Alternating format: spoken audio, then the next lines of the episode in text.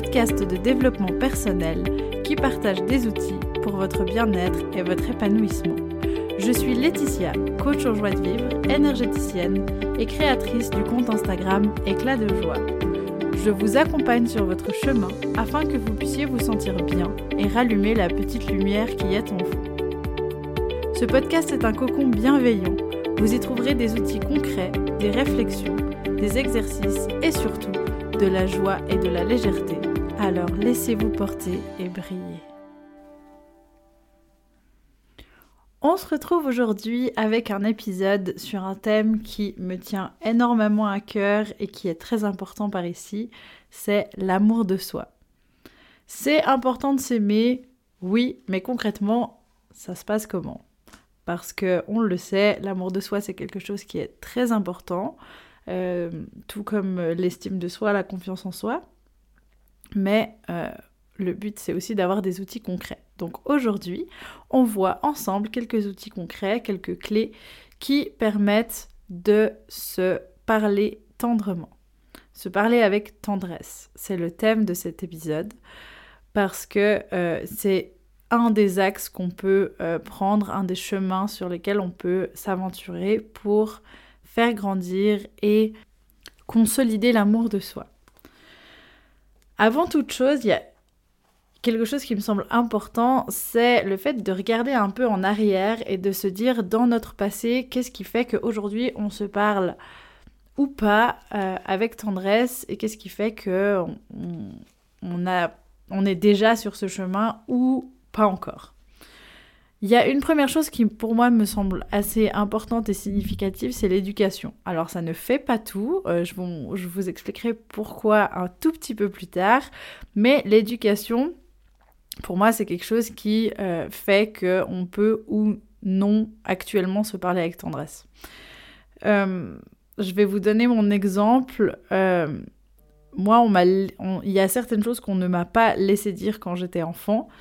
Euh, par exemple, ma maman, on n'avait pas le droit de dire, ma soeur et moi, enfin n'importe qui en fait, même mes amis, elles les arrêtaient tout de suite, on n'avait pas le droit de dire je suis bête, ou euh, ah je suis débile, ou ah je comprends rien, ou je suis moche, ou euh, voilà, ce genre de phrases-là, c'était des choses qui étaient absolument bannies et à bannir. C'est-à-dire que les mêmes, les rares fois où on, on avait un peu ce... Finalement, ça devient des réflexes, en fait, se dire des choses euh, horribles comme ça. Euh, les fois où on avait le réflexe de dire euh, ce genre de choses et qu'on ne se respectait pas, elle nous arrêtait tout de suite et elle nous disait ça, tu effaces. Donc euh, en gros, on devait effacer et on devait redire la phrase différemment pour pouvoir, euh, pour pouvoir continuer à raconter ce qu'on racontait, pour pouvoir continuer à faire ce qu'on voulait faire.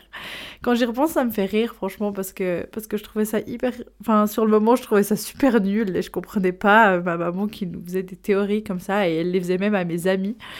Et ça, sur le moment, ça me faisait pas trop rire parce que j'étais là en mode oh, elle saoule. Mais maintenant, ça me fait bien rire avec du recul parce que je me dis que dès bon, plus jeune âge, dès que j'étais. Déjà en étant enfant, en ayant 7-8 ans, j'avais pas le droit de dire. Euh, de, de, me parler autrement qu'avec de la tendresse. Donc. Euh, merci maman, franchement c'est hyper chou. Après ça veut, enfin oui, il y a tout ça qui a été mis en place quand j'étais enfant, mais ça n'a pas fait que à l'adolescence, je me respectais et je me parlais avec tendresse. Euh, ça a eu un peu un autre effet euh, sur moi, dans le sens où euh, même arrivé à l'adolescence, j'étais la première à me dénigrer, à me trouver nulle, à avoir l'impression de pas être assez bien, de pas être assez drôle, d'être bizarre. Enfin voilà. Mais euh, c'est pas grave. Enfin, finalement, je pense que l'éducation a, limité les dégâts là-dedans.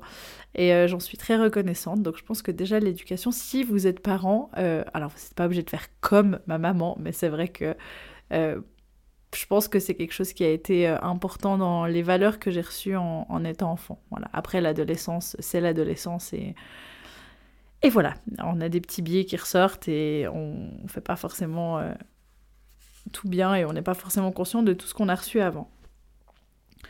Euh, donc voilà, j'ai quand même été très rude avec moi-même en, étant adolescente, mais en étant consciente du coup que j'étais rude avec moi-même et que je, je me respectais pas et que je me donnais pas l'amour que je méritais. La clé numéro une, du coup, euh, pour, se, pour se parler avec tendresse, pour moi, c'est déjà d'être conscient des moments où on se parle avec mépris, où euh, on se rabaisse, où on appuie sur nos erreurs en se disant euh,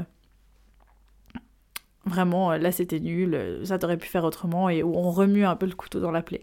Du moment où on est conscient de ce genre de, de, choses, on peut, bah, comme je devais entre guillemets faire en étant enfant, on peut, euh, on peut un peu modifier, reprendre sa phrase et la remodifier. Parce que finalement, tout ce qui se dit ne se dit pas euh, en l'air. Quand on se dit euh, je suis nul, j'ai pas réussi, je suis vraiment débile, j'ai pas pu répondre à la question, ce genre de choses, c'est chose, des choses qui restent et qui sont ancrées énergétiquement à l'intérieur de nous-mêmes et qui font mal et, et qui, qui restent. Donc Première clé, c'est d'être conscient et de pouvoir modifier la phrase une fois qu'on s'est entendu la dire. La deuxième clé, c'est de pouvoir twister un peu ses habitudes. Euh, je m'explique. Euh, j'ai découvert en coaching euh, l'exercice du high five que je fais très volontiers faire à mes, à mes clients, à mes clientes euh, soit lors de coaching de groupe, soit euh, lors de, de, coaching individuel, c'est euh, le high five dans le, miroir tous les matins. Donc le high five qui est un, check, enfin il y a plusieurs manières d'appeler ça. Mais en début de journée, on passe devant le miroir, parce qu'on passe normalement toujours devant le miroir en début de journée et de se faire un check et de ressentir euh, ses émotions positives. Quand on fait un check à quelqu'un, normalement, c'est une étude qui a été faite, on, on, fait un high five à quelqu'un envers, envers qui on ressent des émotions positives, ou quand on fait le high five, ça nous fait ressentir des émotions positives envers cette personne. Ici, c'est envers soi-même, puisqu'on est face au miroir, et c'est tout bénef parce que euh, bah, c'est mieux que les phrases à se répéter. On reviendra un peu plus tard sur les phrases à se répéter, mais, euh, du coup c'est tout bénef et franchement ça, ça booste un peu ce, cet amour de soi et du coup ça amène à se parler tendrement aussi. La troisième et dernière clé que j'ai envie de vous apporter aujourd'hui, c'est la technique des post-it. Donc vous en avez certainement déjà entendu parler, les post-it d'encouragement ou les compliments qu'on peut se faire sur certaines choses euh, et qu'on peut coller du coup n'importe où. C'est l'avantage du post-it, c'est qu'on peut le mettre, l'enlever, euh, rajouter, rajouter dessus, choisir la couleur, choisir la couleur du stylo. Euh, assez cool comme technique.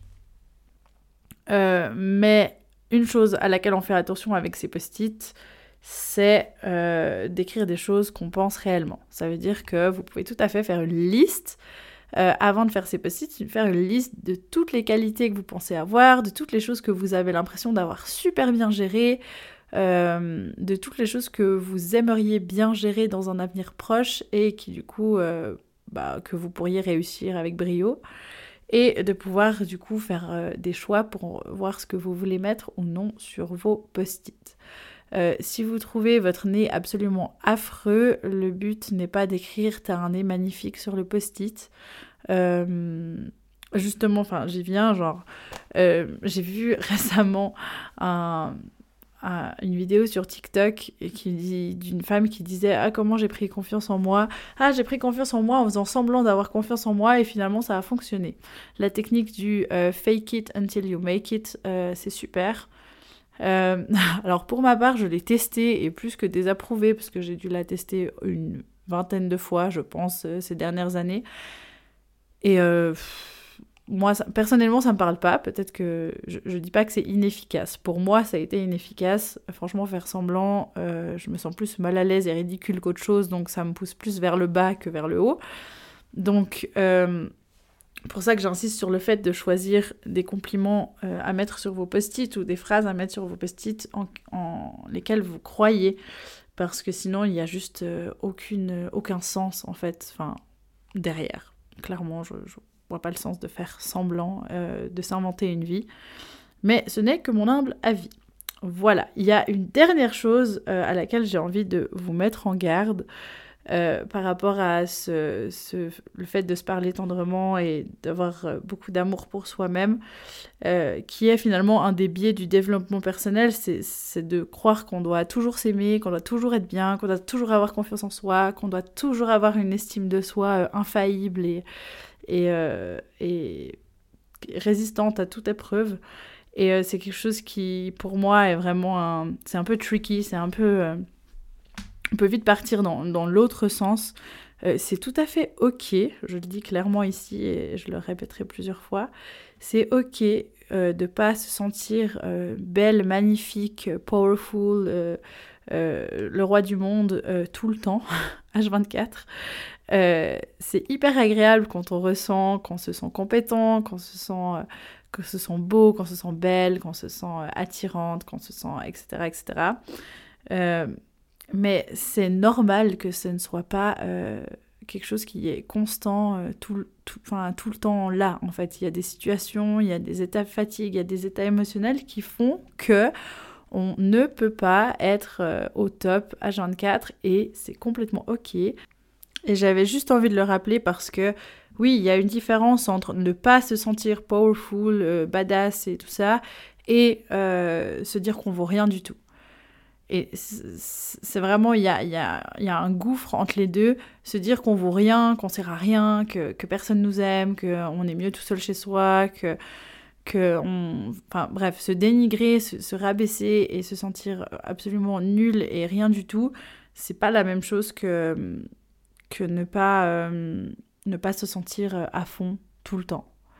Vous avez le droit de ne pas vous sentir à fond tout le temps. Vous avez aussi le droit de vous sentir de temps en temps nul. Mais je vous souhaite vraiment, du coup, de pouvoir euh, euh, mettre ces clés en œuvre et, euh, et, vraiment comprendre que se parler avec tendresse, ça vous amène vers un amour de soi qui est beaucoup plus stable et beaucoup plus construit et beaucoup plus agréable.